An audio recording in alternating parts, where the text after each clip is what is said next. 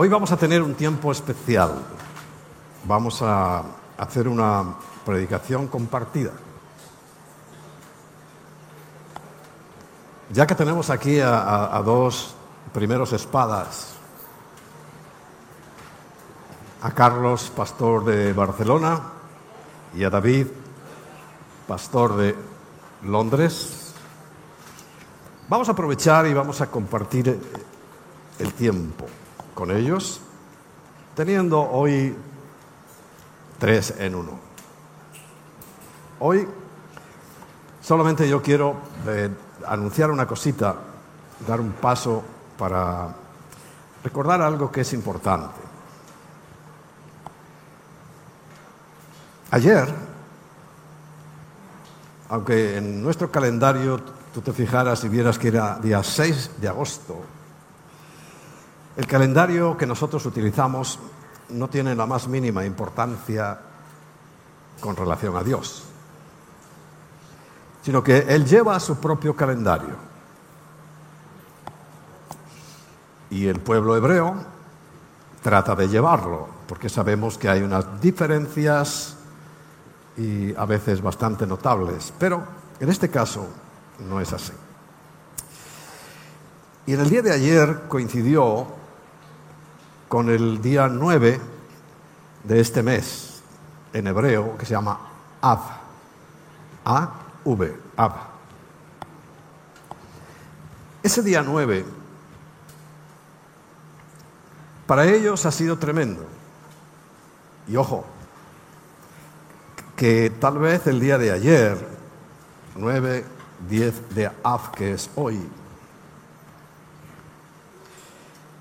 Es el día más aciago, más terrible del calendario judío, debido a las desgracias y calamidades que han ocurrido a lo largo de toda su historia,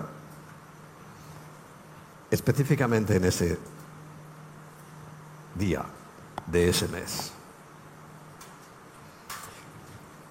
En primer lugar, Moisés envió a doce espías para explorar la tierra que iban a ocupar. Y fue un desastre. Porque solamente dos de los doce dieron un informe favorable y diez. Diez. Qué número, ¿verdad? ¿Te acuerdas de la semana pasada? ¿Qué significaba diez? Una congregación. Fue tan desastroso lo que dijeron que provocó una calamidad en el pueblo.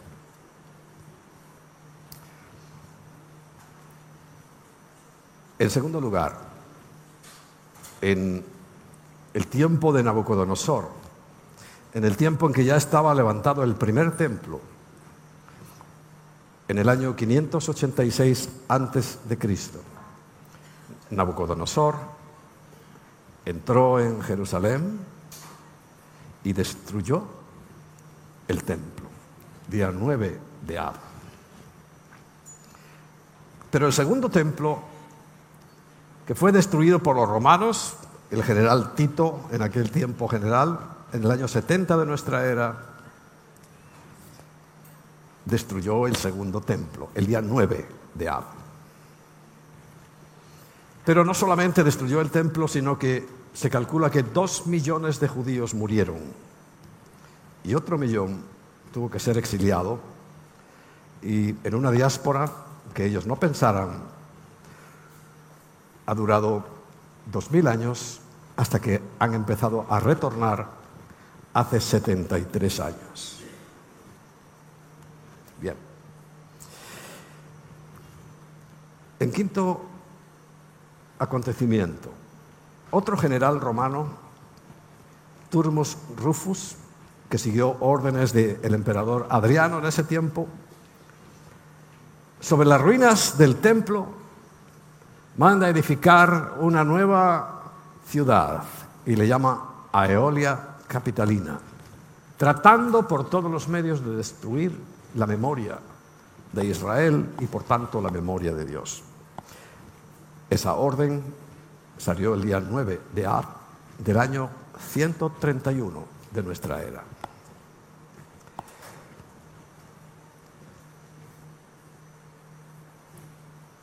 Urbano II, un papa, declaró la primera cruzada, o sea, la primera persecución a muerte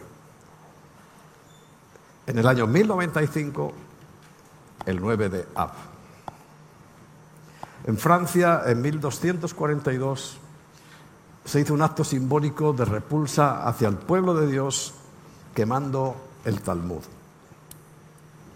En 1290, Eduardo I de Inglaterra firma un edicto que expulsa a los judíos de Inglaterra, el 9 de Ab.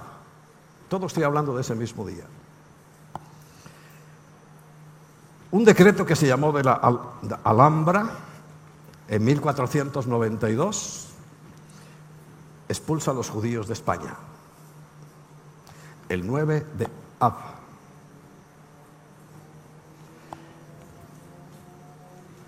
Pero en 1914, el 9 de Ab, da comienzo la Primera Guerra Mundial. Con lo cual, 50 millones de muertos, pero el gueto de Varsovia y el exterminio fue tremendo. Y el 9 de Av también dio inicio la Segunda Guerra Mundial. Tremendo día, ¿no? Por eso, hasta esta madrugada ellos han estado orando y ayunando, muy preocupados por todo lo que está pasando. Eh, lo que está pasando nos está abriendo claramente los ojos a que esto que hemos cantado una y otra vez, Maranata, que significa el, el Señor viene, está a punto de ocurrir. Pero mientras tanto, nosotros, como dice la Biblia, nos seguiremos gozando y alegrando en Él. Y, repito, vamos a tener hoy el privilegio de escuchar a estos dos hermanos nuestros, siervos del Señor, que han aguzado sus espadas, que es la palabra, para traerla hoy a nuestro corazón. Así que, ¿cuál es el primero que va a venir? Carlos.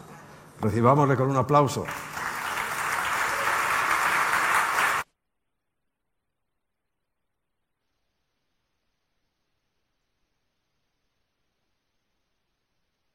Buenos días, familia.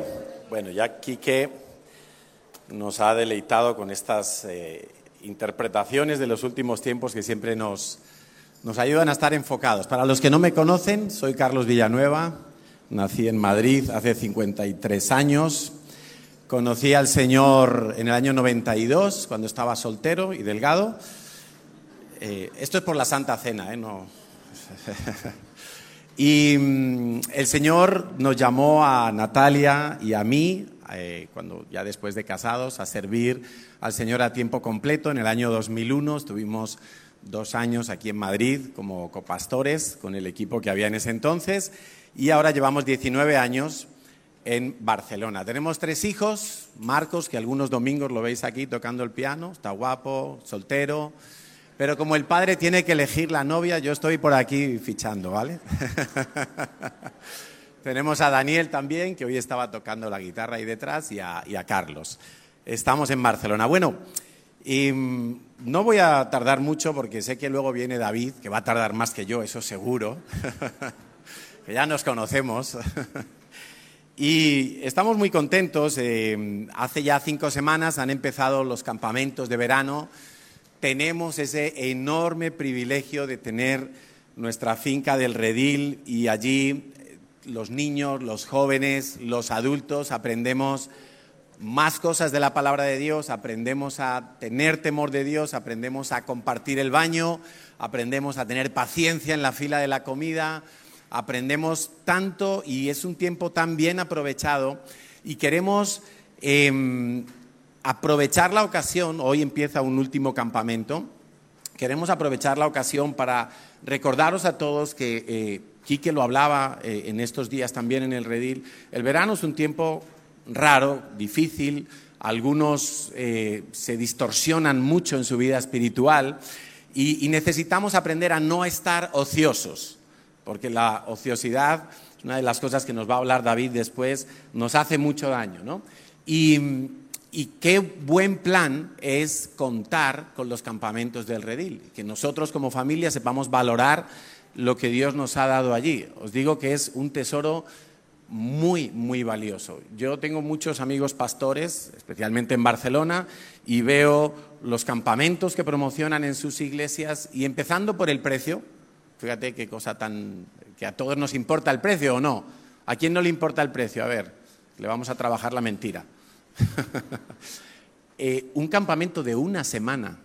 Estoy hablando de Barcelona y me imagino que es en toda España igual porque casi ninguna iglesia tiene una finca propia. Un campamento de una semana vale lo mismo que nuestro campamento de dos semanas. Es impresionante o no tenemos un gran privilegio, a veces no lo aprovechamos. Y, viendo eh, el, desarrollo de los campamentos, los pastores a veces nos quedamos con un sabor agridulce. Quiero que sepáis que cada campamento que hacemos en el redil es preparado a conciencia. Los pastores supervisan y, escogemos los materiales, preparamos a veces materiales eh, de cero eh, para dar a nuestros niños, para dar a nuestros jóvenes, para dar a las familias, a los líderes, eh, los talleres que se hacen. Y a veces tenemos la sensación de que la iglesia está remando en una dirección y los padres están metiendo el remo en la dirección contraria. Y como que se forma allí un torbellino y quiero aprovechar esta mañana y este 20 minutos que, vamos a compartir juntos para eh, ayudaros a los padres, a las familias, a los jóvenes que ya son independientes de sus padres, a enfocarnos bien en este verano. Em, una de las cosas que nos damos cuenta es que damos mucha instrucción en la CCI, a veces somos un poco intensos, pero es buena esa intensidad porque nos damos cuenta que los padres oyen poco.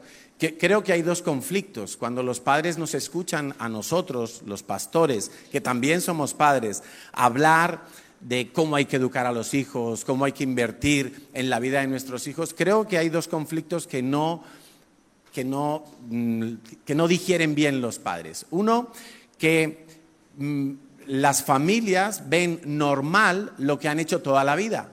En mi familia, por ejemplo, somos muy gritones. Sube, baja, vamos a comer, somos muy gritones. Para nosotros es normal.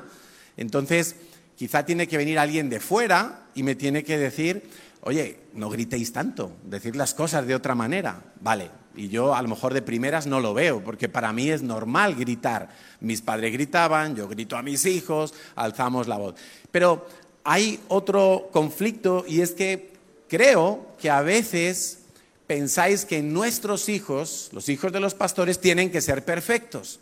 Y no es verdad. Nuestros hijos también cometen errores, nuestros hijos también pecan, nuestros hijos también han hecho eh, sus cositas, pero la diferencia quizá está en que nosotros hemos puesto todo de nuestra parte, ayunamos, oramos, doblamos nuestras rodillas, hacemos siembras, mm, usamos la vara, usamos eh, el, Espíritu Santo, todo lo que Dios nos ha dado, pedimos ayuda cuando nuestros hijos han tratado de eh, titubear en su, en su desarrollo, que es normal, absolutamente normal. A mí no me asusta cuando oigo que un joven está dudando de su fe o que un niño ha visto pornografía. Eso no me asusta. Lo que me asusta es que los padres no hagan nada al respecto. Eso sí me asusta.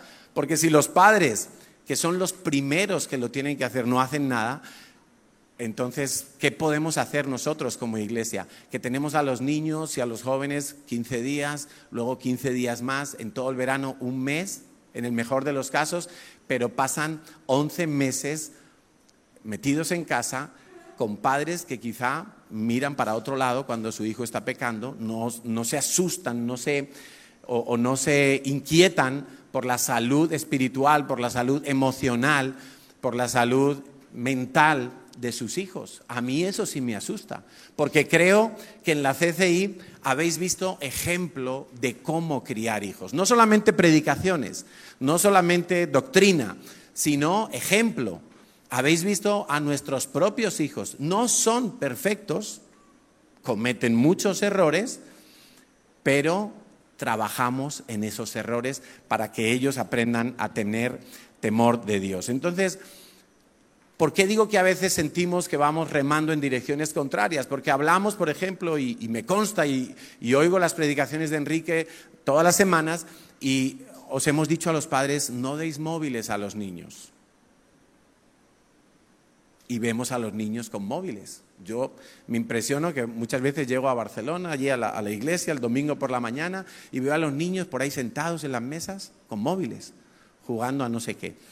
En el mejor de los casos, jugando a no sé qué. Y, digo, ¿pero qué hace un niño de 8 años con un móvil?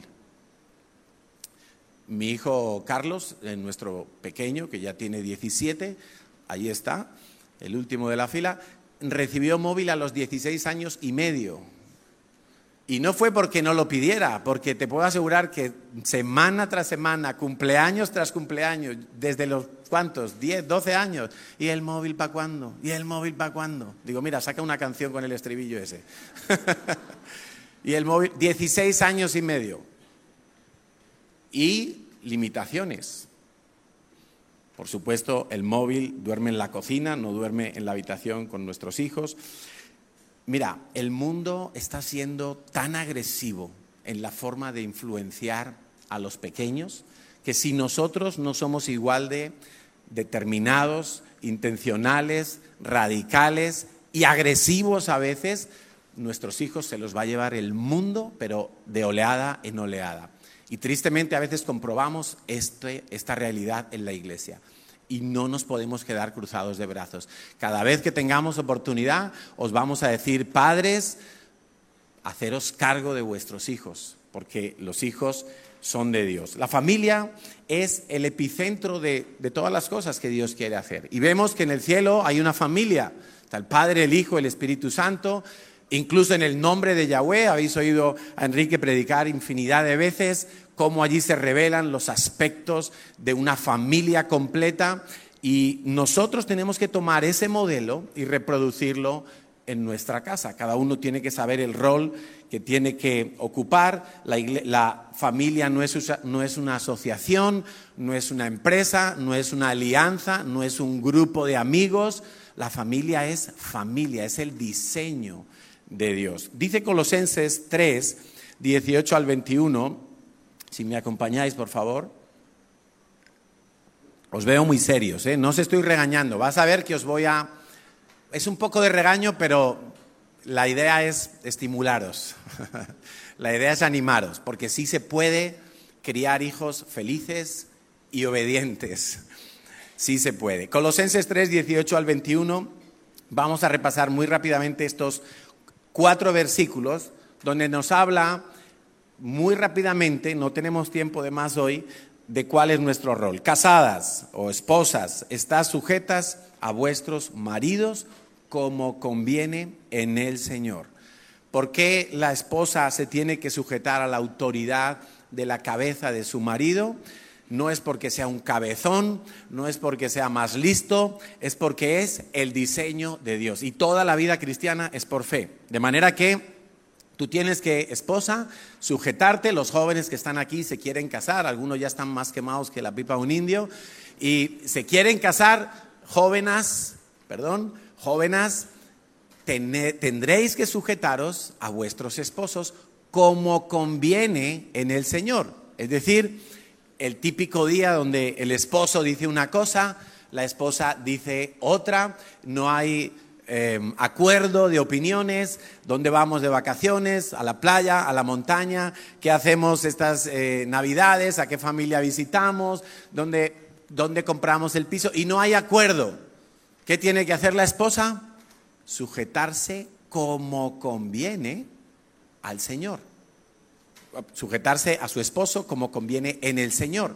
Es decir, confiando que por encima de su esposo está Dios y Dios sabe todas las cosas. ¿sí? Entonces, eso no tiene, si no lo hacemos así, las esposas van a empezar a operar bajo un espíritu de manipulación y de control para querer salirse con la suya, pero quitando a Dios del hogar. Y ahí empieza otro capítulo de problemas del cual no vamos a hablar hoy. Eh, rebeldía, hechicería, etc. Maridos, versículo 19. Amad a vuestras mujeres, jóvenes que se quieren casar y piensan que, que el matrimonio es estar haciendo el amor todo el día. Pues quiero que sepas que lo que dice la palabra de Dios es, maridos, amad a vuestras mujeres. Ah, pero eso es muy fácil, ¿no? Si yo, si yo ya la amo yo ya la quiero. Bueno, nos dice la palabra de Dios que yo tengo que amarla como Cristo amó a la iglesia entregando la vida. Ay, ya, bueno, voy a retrasar la boda. entregando la vida, dando su vida a cambio de. Me pongo en el lugar de. Escucha, porque eso es amar. Amar no es, cielito, buenos días, qué linda estás. Eso puede ser más hueco que no, amar es dar tu vida, poner primero a tu esposa y después tú. Y no seáis ásperos con ellas, porque dice Primera de Pedro 3 que los maridos muchas veces oran y sus oraciones son cero patatero porque tratan mal a sus esposas. Las hablan fuerte, no las consideran como a vaso más frágil, no les dan honra y honor como a coherederas de la gracia en Cristo Jesús. Y dice la Biblia que los maridos que hacen eso, sus oraciones rebotan aquí en el techo y no llegan al trono de Dios, jamás van a ser contestadas porque no llegaron arriba. Es como si no hubieras orado. Algunos esposos están comenzando a entender esta mañana por qué su vida espiritual está seca Ah, yo oro, pero no pasa nada. Yo le pido a Dios, pero no pasa nada. Y Dios te está diciendo, mira quién tienes al lado y comienza a considerarla con honra y con honor. Hijos, versículo 20, obedeced a vuestros padres en todo, porque esto agrada al Señor. Este es uno de los versículos que yo he hecho aprender de memoria a mis hijos. Hijos, obedeced en todo a vuestros padres, porque esto agrada al Señor. ¿Cuál es la, el objetivo número uno de todos los padres y madres? Enseñar a obedecer a los hijos. Si tú enseñas a tu hijo a obedecer, tu hijo le va a quedar más fácil creerle a Dios y obedecer a Dios. Tu hijo va a ser una persona feliz, porque las personas que obedecen son felices. Tu hijo va a ser una persona que va a poder escuchar la voz de Dios con más facilidad tu hijo va a ser una persona que va a crecer segura. Hay padres que les interesa más que sus hijos hagan no sé cuántas carreras, estudien en no sé cuántos países, compren casa en el mejor barrio de Madrid, pero si no son obedientes es un defectito que tienen. Pues quiero que sepas que la inversión más valiosa que puedes hacer en tus hijos es enseñarlos a obedecer. Cristianos y no cristianos, enseñarles a obedecer. Y dice, padres, versículo 21, no exasperéis a vuestros hijos para que no se desalienten. ¿Qué tenemos que hacer los padres para no exasperar, no confundir a nuestros hijos? Pues lo primero es que entre papá y mamá tiene que haber un acuerdo total. Los límites, te acuestas a tal hora, se ve tanto tiempo de televisión, esta serie la puedes ver, esta no, TikTok cerrado, eh, el wifi hasta tal hora de la noche límites, límites claros, unidad absoluta entre los dos y hablar de las consecuencias. De manera que si papá dijo algo y papá se va a trabajar y el niño no lo hace, mamá que está presente tiene que decir lo mismo que dijo papá. ¿sí? Entonces hay límites, los límites están claros, eso ayuda a nuestros hijos a saber que hay una referencia que es la que les da seguridad. Cuando yo dejo a mis hijos hacer todo lo que quieren y que experimenten como dicen hoy los psicólogos modernos o la filosofía o más bien el mundo, entonces eso es lo que van a traer ellos en su corazón. ¿Qué necesidades tienen nuestros hijos? Nuestros hijos tienen, yo he puesto básicamente cuatro necesidades que tenemos que trabajar fuertemente en ellos. Tienen necesidad de ser instruidos en la palabra de Dios. Y eso lo tenéis que hacer vosotros en casa, padres. Aquí les damos un complemento, un ajuste. En el campamento les damos un ajuste, pero lo tienes que hacer tú en casa. Instruye a tus hijos en la palabra de Dios, que tengan eh, temor de Dios Instruyelos, pero instruyelos de tal manera que no les des un bibliazo, sino que les lleves a lo práctico de la palabra de Dios. Cómo se vive la sexualidad, cómo se vive el noviazgo, cómo se maneja el dinero. Instruyelos en todos los aspectos de su vida con la palabra de Dios. Por favor, no busques libros fuera de la palabra de Dios, porque todo eso va a venir con un matiz contaminado. Y quiero que sepáis que en los campamentos a los niños, que es donde Natalia y yo especialmente trabajamos en el campamento, con todo el gran equipo de, los monitores de CCI, hablamos mucho de sexualidad. Y quiero que sepáis que la mayoría de los padres estáis llegando tarde al asunto. Estáis llegando ya muy tarde a hablar de sexualidad a vuestros hijos. Y lo que no les habéis hablado vosotros, seguramente lo han oído en el colegio, en conversaciones fuera de lugar, en pornografía. Quiero que sepáis que muchos de los niños de la iglesia han visto ya pornografía. Ya. Tenemos niños en el campamento desde seis añitos hasta los once años. Y os puedo decir que muchos reconocieron que ya han visto o han tenido contacto con la pornografía. Eso nos tiene que movilizar familia. No podemos mirar para otro lado. Los primeros que tienen que tener sanidad son los padres para poder enfrentar ese asunto con los hijos. Estamos llegando tarde porque el mundo está tan agresivo. El otro día leía una noticia en un ayuntamiento en, Lloret de Mar, en Cataluña. Un ayuntamiento organiza una gincana de juegos, ahí simpática, y resulta que todo el contenido era sexual, pornográfico. Y los niños ahí, poniendo un preservativo con la boca en un palo, ese era uno de los juegos, haciendo posturas del Kama Sutra, ese era otro de los juegos. Y los padres soltaron a los niños allí pensando que eso era una gincana divertida en la playa. Claro, ya están poniendo denuncias al ayuntamiento, pero ya esos niños quedaron con un toque allí. Estamos llegando tarde, familia. Tenemos que ponernos las pilas a veces dudáis, mando al niño al campamento, ay, es que 200 euros, pero luego van con las Nike que valen cuánto. ¿Cuánto valen las Nike? Las más baratitas. De 100 no bajan. De 100 no baja ninguna. Pero es así, porque mi niño tiene que llevar Nike, para que todos lo vean, que va, que no es pobre, que va a la última. Pero el campamento, ah, es que el campamento es tan caro. Eh, tienen necesidad de instrucción de Dios, tienen necesidad de amor. Amor no es comprarles todo lo que quieren, Amor no es decirles sí a todo lo que pidan. Amor no es cambiarles eh, las lentejas porque tienen pimiento y entonces les hago la hamburguesa que le gusta más. Amor es hacer lo correcto en cada ocasión. Amor es usar la vara. Algo que es mm, que a mí me asombra. Y la palabra de Dios es tan clara en este aspecto y nos habla de cómo los niños traen necedad. ¿Sabes lo que es la necedad? Que tú le dices a tu hijo, no metas los dedos al enchufe y te das la vuelta y el niño está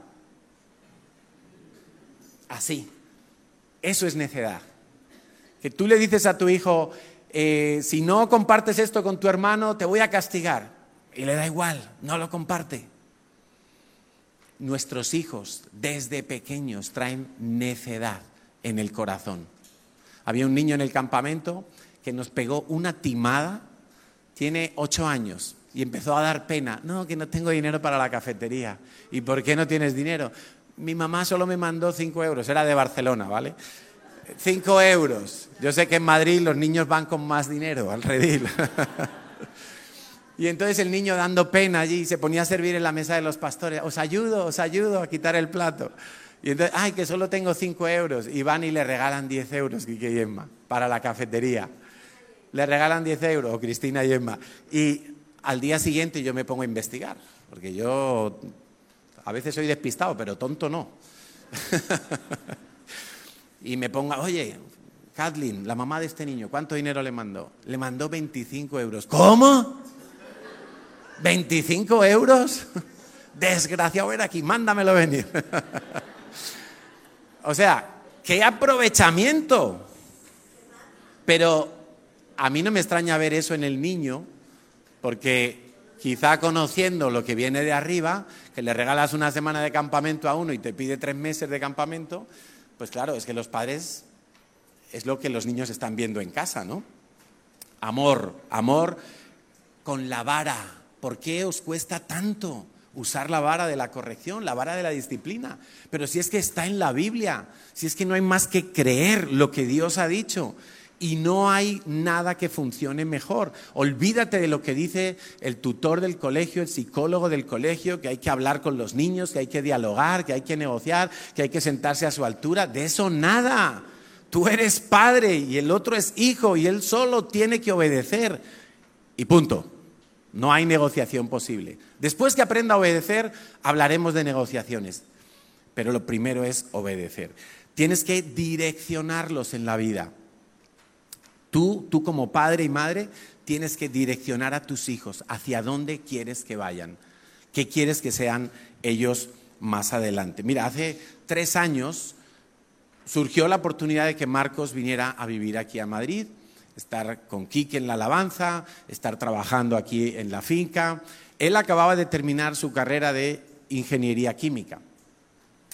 Y su grupo de amigos que se licenciaron con él, enseguida que terminaron la carrera, al mes siguiente estaban trabajando en su sector. En Cataluña además hay muchas empresas, laboratorios farmacéuticos y, empresas de industria química. Y consiguieron buenos trabajos, enseguida estaban ganando 2.000, 2.500 euros y eran novatos.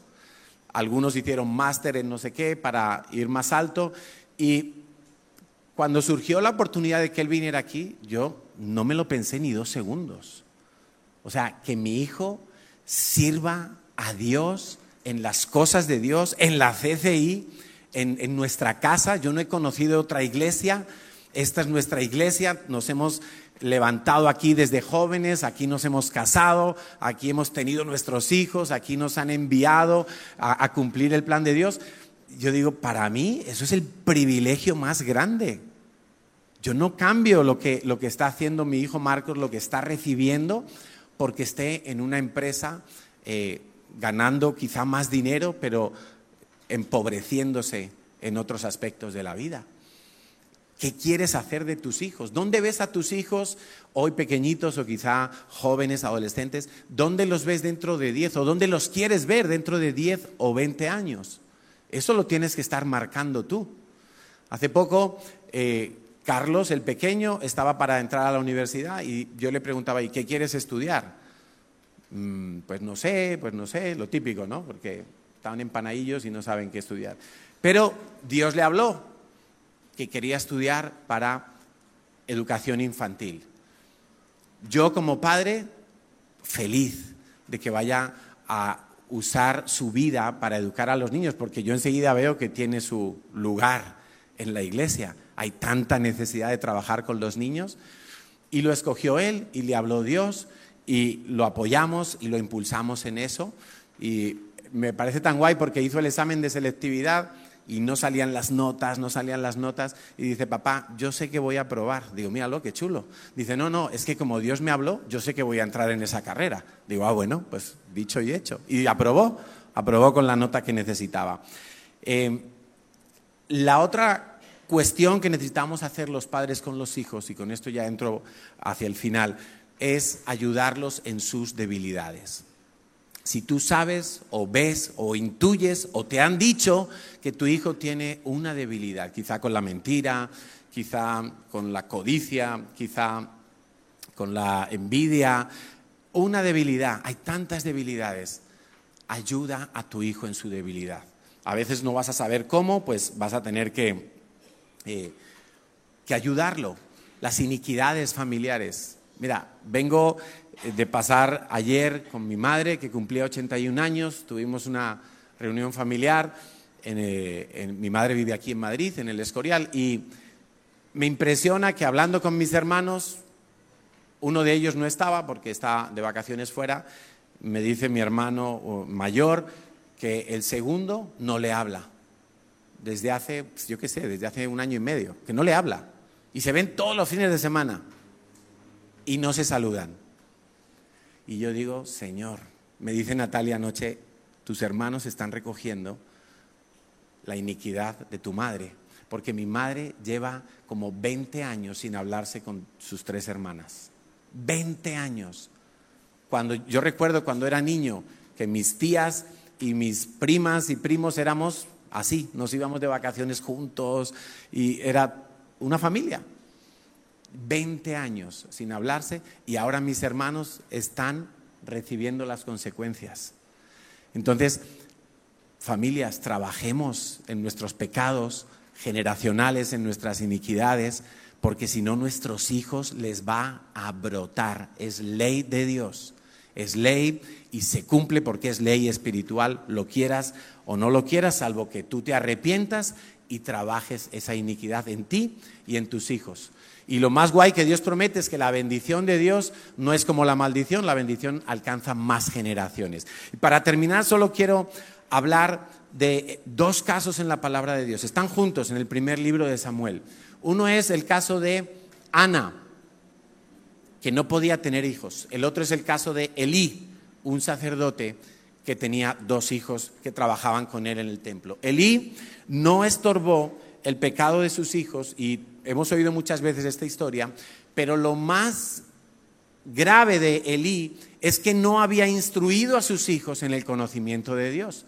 el primer dato que nos da la Biblia eh, en, en cuanto a los hijos de Elí es que eran impíos, no tenían temor de Dios y no tenían conocimiento de Yahweh. Estaban sirviendo en las cosas de Dios sin conocer el corazón de Dios, sin conocer la voluntad de Dios y sin tener temor de Dios. Y hacían fechorías, pero el problema no eran las fechorías, el problema es que no tenían temor de Dios y no conocían a Dios. Y las consecuencias fueron terribles. Quiero leer muy rápidamente. Primer, primer libro de Samuel 2, 29 al 36. ¿Por qué habéis hollado mis sacrificios y mis ofrendas que yo mandé ofrecer en el tabernáculo? y has honrado a tus hijos más que a mí. Está Dios exhortando al padre, a Elí, el padre de esos jóvenes que hacían fechorías en el templo. Y has honrado a tus hijos más que a mí, engordándoos de lo principal de las ofrendas de mi pueblo Israel. Por tanto, Yahweh, el Dios de Israel, dice, yo había dicho que tu casa y la casa de tu padre andarían delante de mí perpetuamente, mas ahora ha dicho Dios, nunca yo tal haga. Se cortó el sacerdocio en esa familia. Se cortó el privilegio de servir a Dios en esa familia. Y todo por un padre de familia que no instruyó a sus hijos en el temor de Dios y en el conocimiento de Dios. Dice, porque yo honraré a los que me honran. Mira, cuando tú usas el domingo para cualquier otra cosa que no es venir a la iglesia, salvo que estés de vacaciones por ahí fuera de, tu ciudad. Tú estás honrando más a tu familia, a tus hijos, que a Dios. Porque Dios ha dicho que el domingo es el día que tenemos que dedicarle a Él. Nunca tal yo haga, porque yo honraré a los que me honran, y los que me desprecian serán tenidos en poco. He aquí vienen días en que cortaré tu brazo y el brazo de la casa de tu padre, de modo que no haya anciano en tu casa. Otra maldición. Imagínate, se acortan los días. Verás tu casa humillada, mientras Dios colma de bienes a Israel, y, ningún, y en ningún tiempo habrá anciano en tu casa. El varón de los tuyos que yo no corte de mi altar será para consumir tus ojos y llenar tu alma de dolor. Esos hijos que son, que avergüenzan a los padres, que llenan de dolor el corazón de los padres porque no se sujetan, porque no tienen temor de Dios, porque huyen de las cosas de Dios.